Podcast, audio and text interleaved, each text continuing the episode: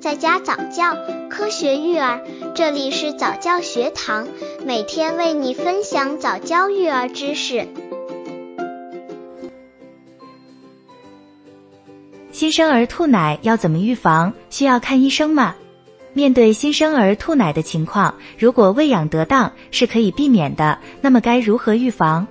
一、喂奶时姿势要对。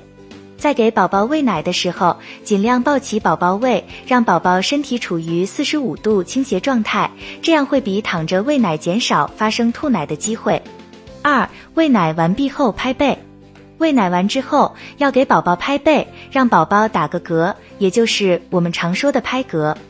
把宝宝竖直抱起，靠在肩上，轻轻地拍宝宝后背，可以让宝宝通过打嗝排出吸奶时一起吸入的空气，这样就不容易吐奶了。三、喂奶量要适中，在喂养过程中，当然喂奶的量也是很重要的，喂奶量不宜过多，根据宝宝的需求，而且在喂养的过程中间隔不宜过密。四、吃奶后休息姿势要对。宝宝吃奶后不宜马上仰卧，这样是很容易导致宝宝吐奶的，而且吐奶的时候还会导致奶水从鼻子里出来，没有及时清理鼻腔的时候，还会导致窒息粗陷。所以，宝宝在吃完奶之后，不妨侧卧一会儿，再改为仰卧。这些细节，作为新手爸爸妈妈的你都注意了，那么就能轻而易举的避免宝宝吐奶的情况发生哦。刚接触早教育儿的父母，可以到公众号早教学堂获取早教育儿课程，让宝宝在家早教，科学育儿。新生儿吐奶需要看医生吗？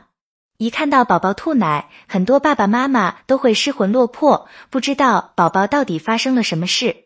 上面也说到，有可能是病理性吐奶，也有可能是生理性吐奶。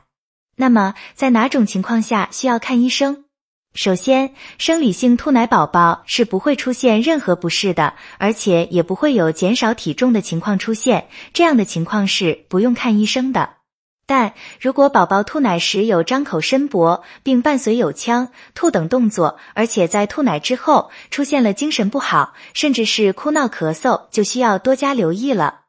可能胃肠道本身有问题，也可能其他系统有病变存在，这些情况则需要去看医生，及时检查，找到原因，并且及时治疗。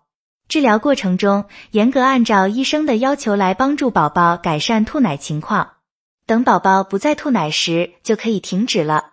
或许很多时候，宝宝吐奶都是因各种原因引起，要全面改善。